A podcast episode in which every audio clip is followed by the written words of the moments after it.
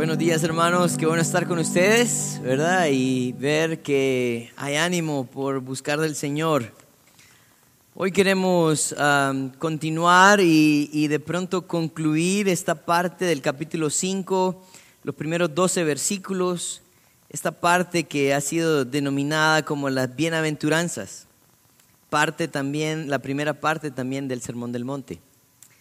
Hemos estado estudiando a lo largo de estas últimas dos semanas eh, cada una de estas bienaventuranzas y cómo una está ligada de la otra. O sea, hemos, hemos encontrado tanta verdad y, de pronto ah, tantos principios importantes para los hijos del reino. Algo que quiero que recordarles, que lo hemos dicho también, es que las bienaventuranzas no son como un mapa hacia el reino, sino al contrario, es más como un espejo que los hijos del reino se reflejan en él. Y esto entonces nos llevaría a meditar en que nuestra labor en este mundo, eh, Jesús la resume, ¿verdad? En esta, en esta porción. Que la actitud de cada uno de los ciudadanos de este reino no se rige en realidad por obras que hagamos para alcanzar este reino, sino al contrario, porque tenemos el reino, vivimos de tal manera.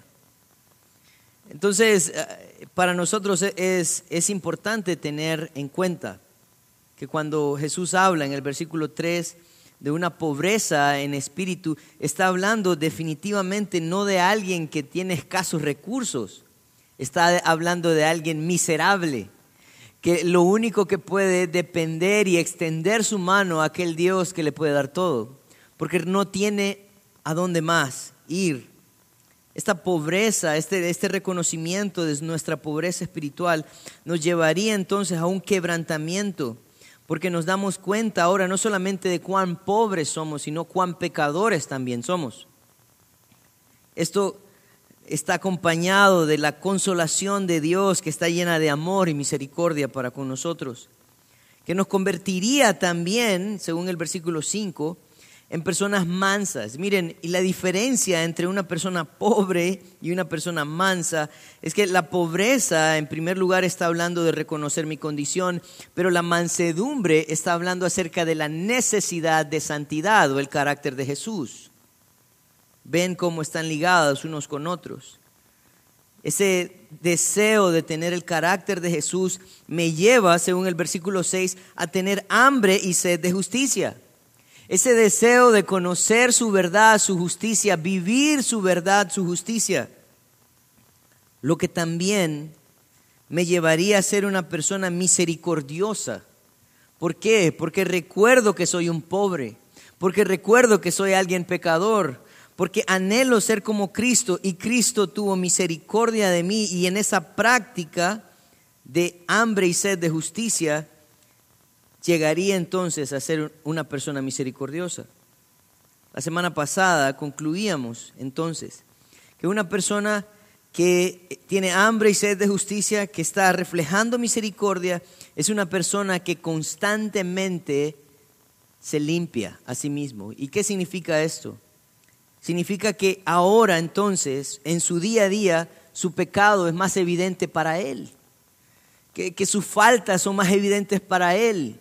Y él, él entonces reconoce su pecado, se presenta delante del Señor, Él que es justo nos perdona. Hoy vamos a estudiar eh, las últimas bienaventuranzas del versículo 9 al versículo 12. Y miren, hay algo bien interesante en esto.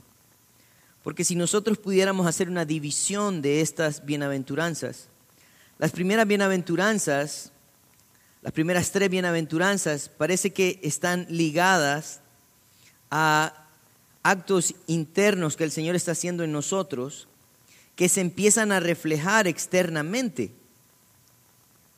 Sería la versículo 6, versículo 7, versículo 8, versículo 9 pero también hoy vamos a ver no solamente cómo el Señor hace una obra interna que se empieza a reflejar de manera externa, sino que también vamos a, ver la reacción externa hacia estos hijos del reino, Así que mi deseo es que el Señor pueda hablarnos esta mañana y seguir confrontando nuestros corazones, ¿verdad? Y que esto genuinamente sea un espejo para nosotros.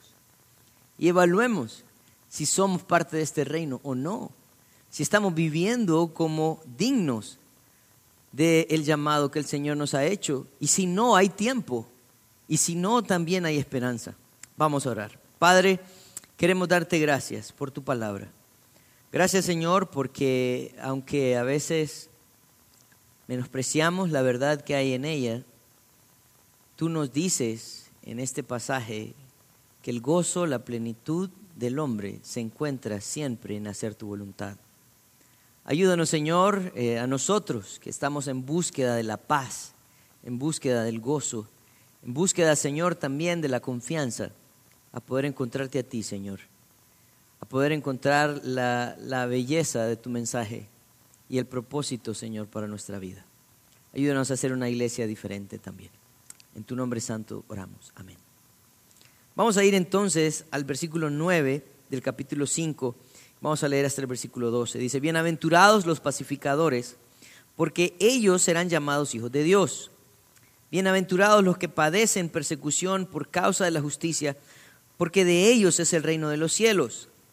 Bienaventurados sois porque por cuando, perdón, por mi causa os vituperen y os persigan y digan toda clase de mal contra vosotros mintiendo.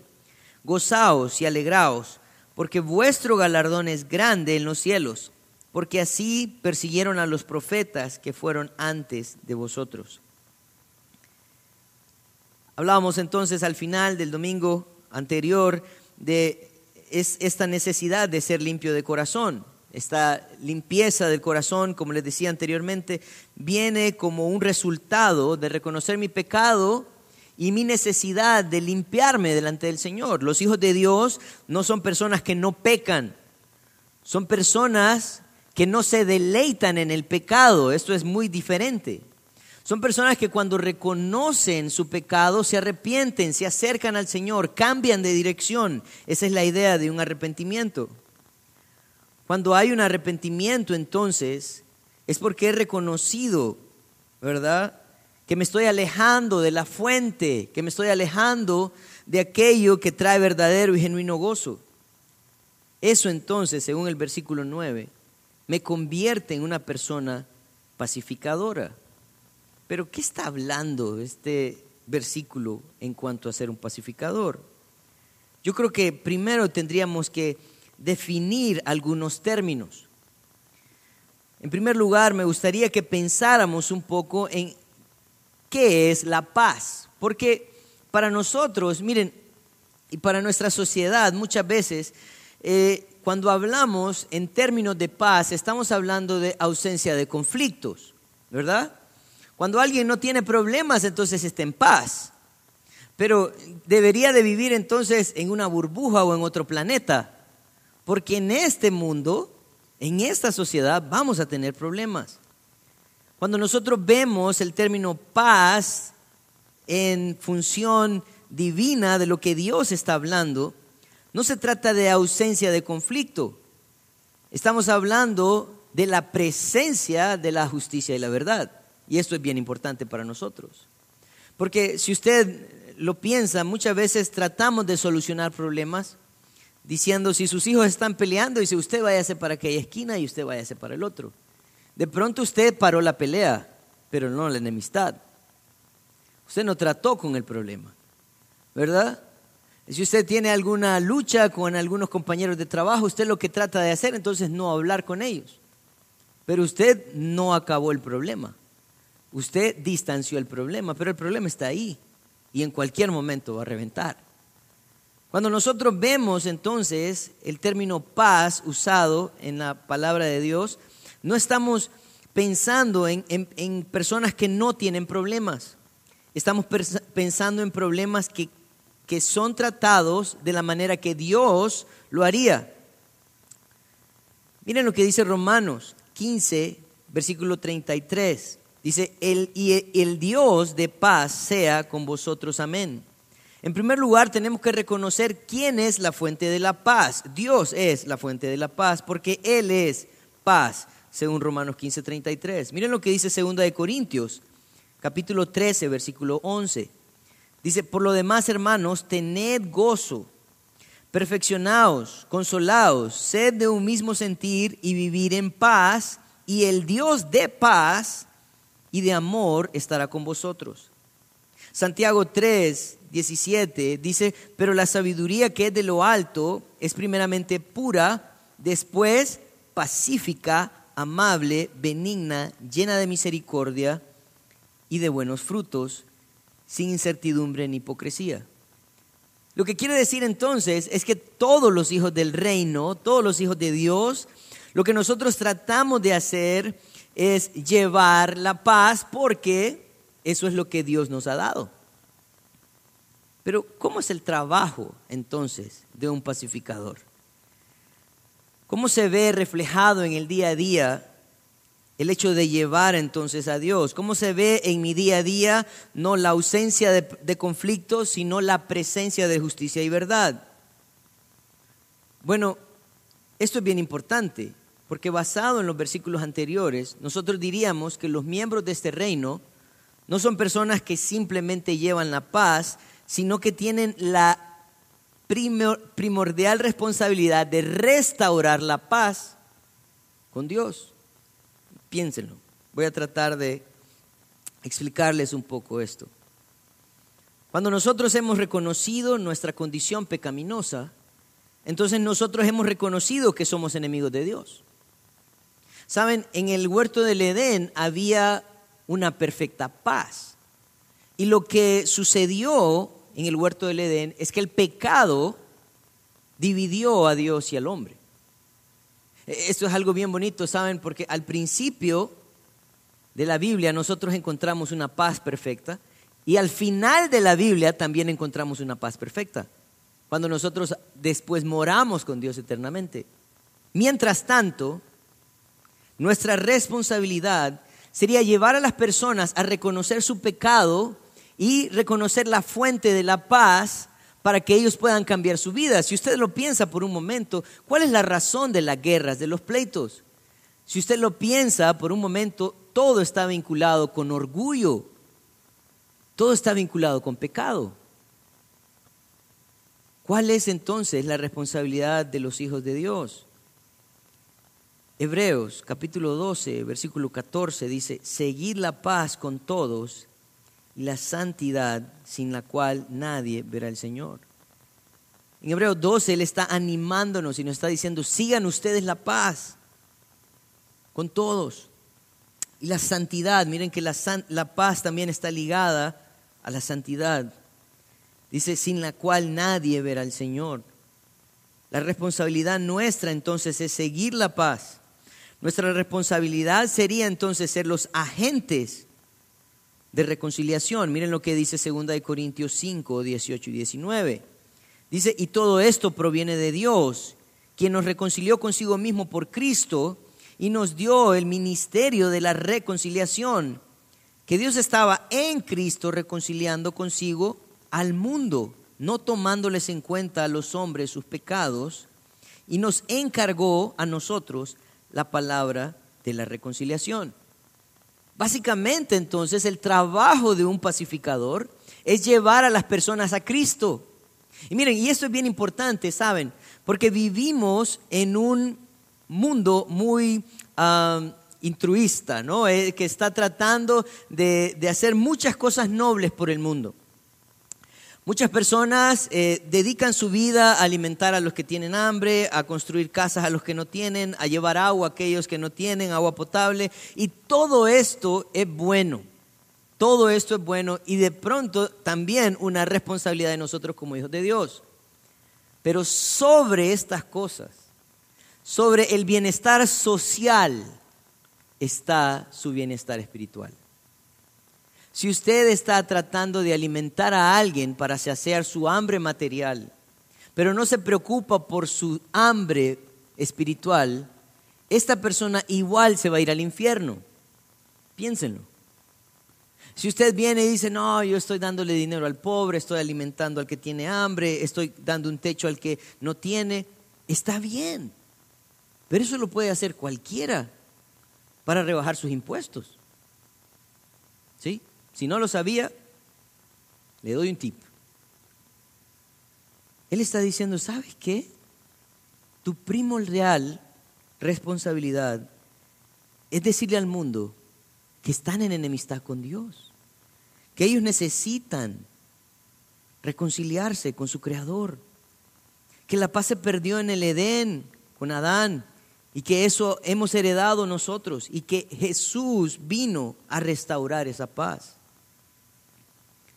El libro de Efesios capítulo 2, versículos 13 y 14 dice, pero ahora en Cristo Jesús, vosotros que en otro tiempo estabais lejos, también habéis sido hechos cercanos por la sangre de Cristo, porque Él es nuestra paz. Que ambos pueblos, que de ambos pueblos hizo uno, derribando la pared intermedia de separación. Pablo está escribiendo a los efesios porque había una lucha entre los judíos y los gentiles. Y ellos decían, nosotros somos el pueblo de Dios, ustedes no merecen estar con nosotros. Ustedes no merecen la palabra de Dios. Y él decía, no, tu problema es el pecado. Y el deseo de Jesucristo al morir en la cruz del Calvario era quitar de en medio el pecado. Y eso no solamente trae paz con Dios, sino que también trae paz entre las personas. Anunciamos la paz entonces que trajo Jesús. ¿Saben por qué?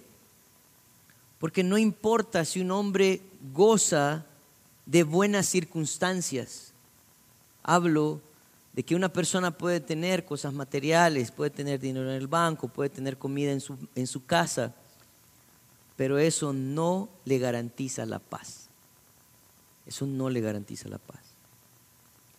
Nosotros vivimos entonces en un mundo decadente, pero reconocemos también que la paz es algo interno, no algo externo.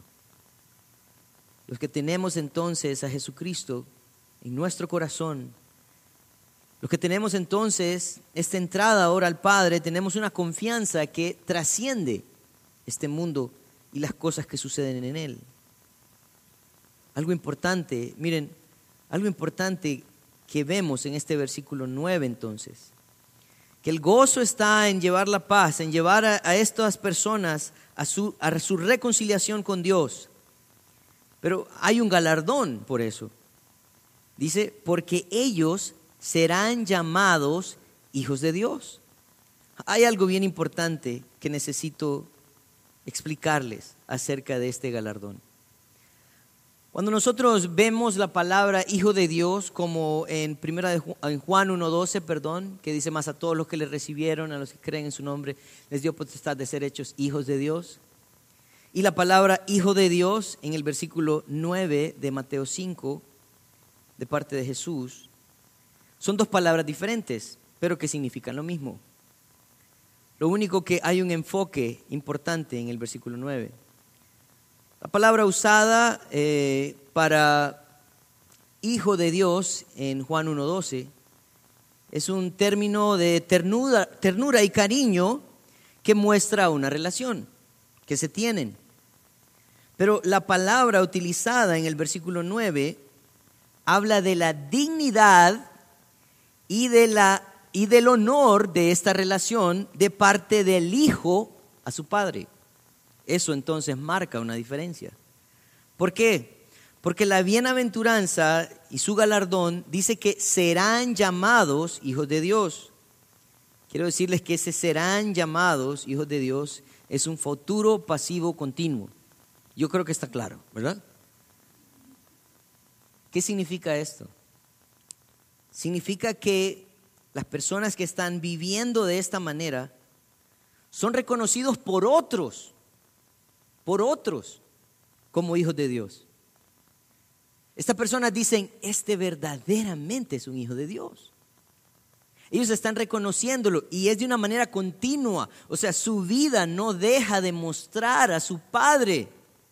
El galardón que tienen los pacificadores es que son reconocidos por los demás como hijos de Dios. Ellos dicen, este es un genuino cristiano, este es un hijo de Dios. Y eso, hermanos, trae gozo. ¿Saben? Porque nosotros podemos hacer muchas cosas mal en la vida. Y, lastimosamente tenemos que lidiar con nuestros errores. Pero si las personas pueden ver en nosotros a Cristo Jesús, vamos a estar llenos de gozo. Yo les contaba una historia, creo, hace un tiempo, que había una persona en el supermercado donde ah, estaba comprando frutas y verduras y el muchacho que acomodaba las frutas y verduras lo quedaba viendo, ¿verdad? Y en, en una de esas se le acercó y le dijo, usted es cristiano, ¿verdad? Y él le dijo, sí, sí, ¿por qué? ¿Por qué? Y me imagino que estaba emocionado. Le dice, es que usted no aprieta las frutas, le dice, y las vuelve a poner en el lugar. Piénsenlo por un momento. El trabajo de este muchacho todo el día era acomodar nuevamente las frutas y sacar aquellas frutas mayugadas. Entonces él define a un cristiano como alguien que le ayuda o le, o le mejora su trabajo, ¿no? Eh, pero yo quiero que lo piensen por un momento. Los ojos del mundo están sobre nosotros. No apriete las frutas en el súper. Ah, piénsenlo en las cosas más pequeñas que usted hace en su día a día. Puede reflejar a su Padre. En la manera en que usted trató a la persona del transporte, a su compañero de trabajo, al guardia del establecimiento, usted puede reflejar a su Padre. Ese es el galardón. Pero fíjense que hay un galardón futuro también. ¿Por qué? Porque esta trascendencia de ser llamados hijos de Dios es futuro y continuo. Quiere decir que el día que usted llegue a los cielos, los ángeles lo van a recibir y van a decir, ahí viene el Hijo de Dios también. Ese es un galardón grande, porque el Señor le da la oportunidad de ser reconocido como uno de sus hijos. Si su misión también es llevar a las personas a su Padre. Vamos a ver entonces la siguiente bienaventuranza en el versículo 10. Como les decía, todas estas bienaventuranzas están ligadas una con la otra.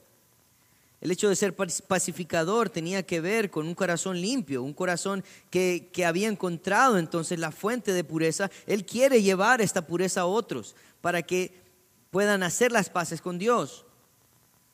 Pero miren, lo interesante de esta última bienaventuranza es que esta es la reacción del mundo hacia los hijos de Dios. Esta es la reacción del mundo hacia los miembros del reino.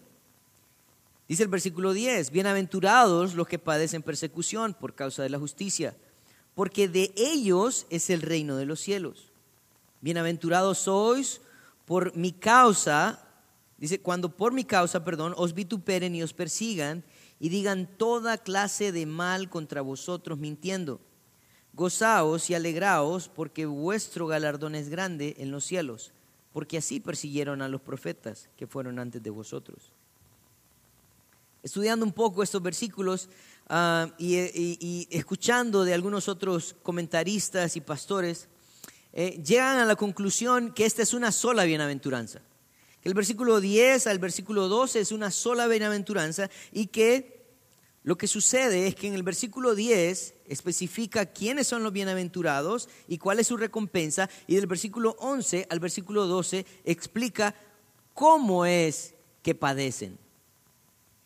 Si ustedes se fijan, estos versículos repiten ciertas cosas y complementan la idea una con el otro. Entonces vamos a ver de qué se trata entonces el versículo 10. Dice, bienaventurados los que padecen persecución por causa de la justicia. Nuevamente, creo que algo que nosotros debemos de reconocer es que el galardón por el padecimiento tiene que ser por causa de la justicia. Hay personas que padecen por sus malas decisiones, pero eso no es la causa del gozo.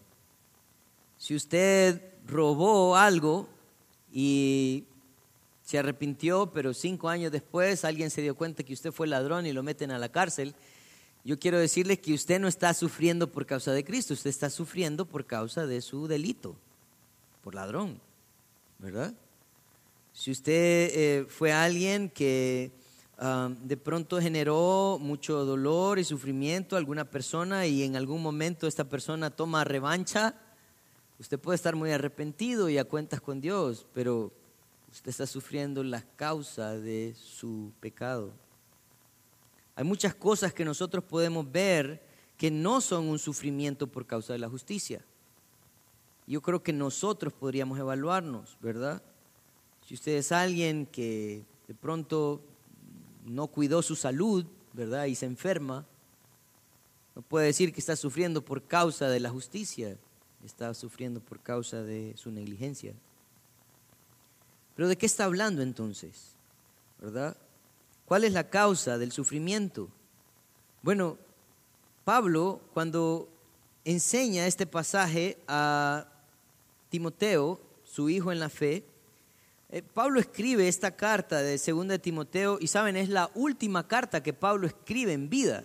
Después de esta carta, él mismo anuncia su muerte en ella, pero él está interesado en que Timoteo tenga una verdad. Segunda de Timoteo 3:12 dice, y también todos los que quieren vivir piadosamente en Cristo Jesús padecerán persecución. Las personas que desean vivir para Cristo, que reflejan estas actitudes del reino, que son personas que buscan que, esta, que, que su alrededor, su entorno, venga a hacer las paces con Dios, ellos no van a ser los más importantes en esta sociedad. Son, van a ser las personas excluidas de la sociedad. ¿Por qué? Porque este mundo, miren, nosotros somos lo que este mundo necesita, pero este mundo no quiere lo que necesita. Hebreos capítulo 11, versículo 26 nos lleva entonces a meditar en un personaje importante. Hebreos 11 es caracterizado como algunos como el salón de la fama de los hombres de la fe, ¿verdad? Sí hay un salón de la fama en los cielos también, parece. Y en el versículo 26 empieza a hablar de Moisés.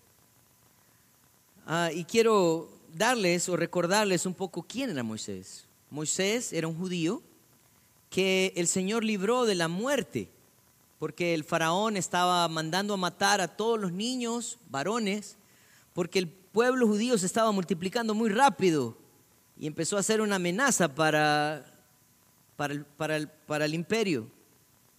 Pero el Señor libró a Moisés en una barquita y fue a dar a los brazos de la hija de Faraón, la cual tuvo misericordia y no lo mató, sino que lo adoptó como su hijo. ¿Pero qué significa eso? Lo libertó de la muerte, sí. Pero los faraones se elegían no por el hijo mayor del faraón, sino por la hija mayor del faraón. El primogénito de las hijas mayores de faraón venían a ser los próximos faraones. Y adivinen quién era el hijo mayor de esta muchacha, Moisés. Moisés entonces era el siguiente en el trono libro de Hebreos explica un poco acerca de Moisés. Y dice el versículo 26, teniendo por mayores riquezas el vituperio de Cristo que los tesoros de los egipcios, porque tenía puesta la mirada en el galardón. ¿Saben? A, a, Moisés no le importó ser el número uno en el reino de esta tierra. Él entendió que cualquier cosa que le pudieran dar los egipcios no tenía el mismo valor de lo que Dios tenía preparado para él. Él dice que tenía la mirada puesta en el galardón. Ese, galardón no estaba en esta tierra. Así que si nosotros pensamos, cuando nosotros queremos vivir delante del Señor, nosotros nos vamos a convertir en enemigos de este mundo. Moisés se convirtió en el enemigo de Faraón, si ustedes lo recuerdan. Él tuvo que luchar con Faraón para sacar su pueblo y después Faraón estuvo a punto de matar al pueblo de Israel, pero la mano poderosa de Dios los libertó. La tribulación entonces ha sido parte fundamental de la vida del creyente desde el principio de la humanidad. Algo importante que nosotros debemos de reconocer entonces es que Jesús no está tratando de vender un artículo como esos que te venden en la televisión, donde hacen mil y un cosas y cuando lo llevas a la casa no sabes ni siquiera cómo funciona. No voy a decir nombres para evitar la publicidad. Pero miren, esto es bien importante. Jesús está diciendo, si ustedes son los hijos de Dios, si ustedes son los hijos del reino, entonces ustedes van a tener que sufrir. Pablo habló de esto cuando él escribió las cartas. Casi todas sus cartas hablan acerca del sufrimiento. En Primera Tesalonicenses, capítulo 3, versículo 3 a 4, dice, a fin de que nadie se inquiete por estas tribulaciones. Piénsenlo. Vosotros mismos sabéis que para esto estamos puestos, dice Pablo, porque también estando con vosotros os uh, predecíamos que íbamos a pasar tribulaciones como ha acontecido y sabéis. Pablo escribe también a los romanos, en Romanos capítulo 8, versículos 16 y 17, dice, el Espíritu mismo da testimonio a nuestros espíritus de que somos hijos de Dios. Y si hijos, también herederos, herederos de Dios y coherederos con Cristo, si es que padecemos juntamente con Él, para que juntamente con Él seamos glorificados. Pablo mismo escribió la carta a los filipenses el capítulo 1, versículo 29 y 30, y dice, porque a vosotros os es concedido a causa de Cristo, no solo que creáis en Él, sino que también padezcáis por Él, teniendo el mismo conflicto que habéis visto en mí y ahora oís que hay en mí. Entonces, ¿saben? La vida de un hijo de Dios va a ser siempre contraria a esta sociedad. Piénselo por un momento. ¿Qué pasa si usted no se presta para un negocio turbio? ¿Qué van a hacer estas personas? De pronto excluirlo, expulsarlo, condenarlo, mentir. ¿Qué pasa si usted no se goza de lo que el mundo se goza? Usted ya no va a ser parte entonces de ese grupo. ¿Qué pasa entonces si usted está dispuesto a testificar del Señor a aquellas personas que usted ve que están perdidas? Usted va a ser perseguido. Algo que nosotros debemos de reconocer entonces es que vivir una vida muy tranquila al parecer no es algo correcto en términos divinos. Podría ser más bien un mal síntoma el hecho de que usted no tenga persecución, el hecho de que no lo, no lo hagan a un lado, el hecho de que no lo tilden de pronto de religioso o cualquier otra cosa. De pronto si usted está buscando la empatía del mundo, usted está en contra de Dios. Santiago 4:4 dice, o almas adúlteras. ¿No sabéis que la amistad del mundo es enemistad contra Dios? Cualquiera pues que quiera ser amigo del mundo se constituye en enemigo de Dios. Todo el que quiera vivir para el Señor va a ser un estorbo para este mundo. Primera de Juan 2, 15 y 16 dice, no améis al mundo ni las cosas que están en el mundo. Este es el ruego de Pablo, no amen este mundo. Dice, si alguno ama al mundo, el amor del Padre no está en él, porque todo lo que hay en el mundo, los deseos de la carne, los deseos de los ojos y la vanagloria de la vida, no provienen del Padre, sino del mundo. No podemos ser amigos del mundo. No porque no queramos, sino porque el mundo no nos quiere. Alguien se le acercó a un pastor un día y le dijo, pastor, así que ahora que soy cristiano tengo que dejar a mis amigos. Y él le dice, no, no, no, no, no se preocupe de eso. Ellos lo van a dejar a usted. Es cierto. No podríamos entonces pensar en cristianos celebridades, ¿verdad? Algo están haciendo mal. Pastores que quieren ser reconocidos por el mundo, debemos de ser reconocidos, pero por ser personas que permanecemos en la verdad. Yo quiero recordarles algo. Si usted no está dispuesto a sufrir porque le da pena decir quién es, porque también hay otra parte, ¿no? donde hay, hay cristianos, que ellos están en un escuadrón especial, ¿verdad? El, el escuadrón de los encubiertos. Nadie se ha dado cuenta todavía, ¿verdad? Voy bien. No, miren lo que dice Lucas 9:26. Porque el que se avergüence de mí y de mis palabras, esto, esto es Jesús hablando, de este se avergonzará el Hijo del Hombre cuando venga en su gloria y en la del Padre y de los santos ángeles. Un día el Señor va a decir, te avergonzaste de mí, yo me voy a avergonzar de vos también. No solo yo, sino también Jesucristo. No solo Él, sino los santos ángeles también. Algo importante que tenemos que ver es que hace una lista de sufrimientos y estoy ya a punto de terminar. Dice el versículo 11, bienaventurados sois por mi causa, dice, porque cuando por mi causa, perdón, os vituperen, os persigan y digan toda clase de mal contra vosotros. La persecución tiene que ver con acoso, tiene que ver con expulsar o en otros términos también podría llamarse cacería o cazar.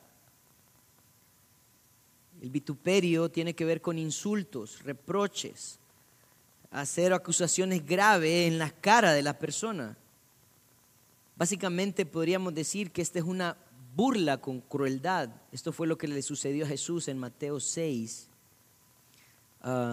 26, ah, perdón, 67 y 68.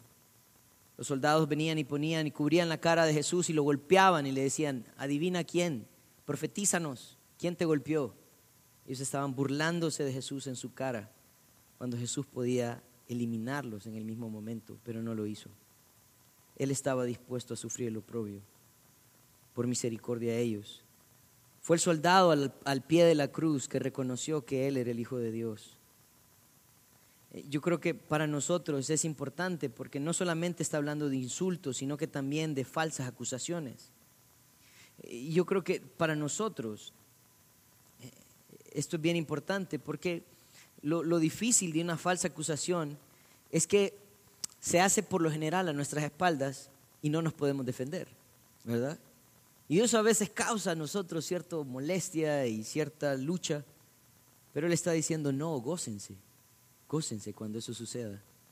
Porque la única arma que tienen las personas mediocres, las personas que están lejos de, lejos de Cristo, es, hablar mentiras de nosotros a nuestras espaldas, porque donde nosotros estemos va a brillar nuestra luz. Alguien dijo algo que me llamó mucho la atención y él dijo, ah, la, la vida de un mártir no lo define su muerte, sino su causa.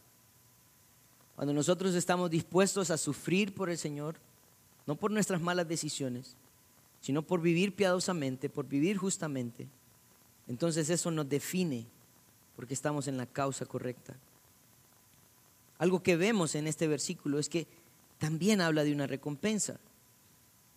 En el versículo 10 dice que de ellos es el reino de los cielos. Está hablando de, ¿saben?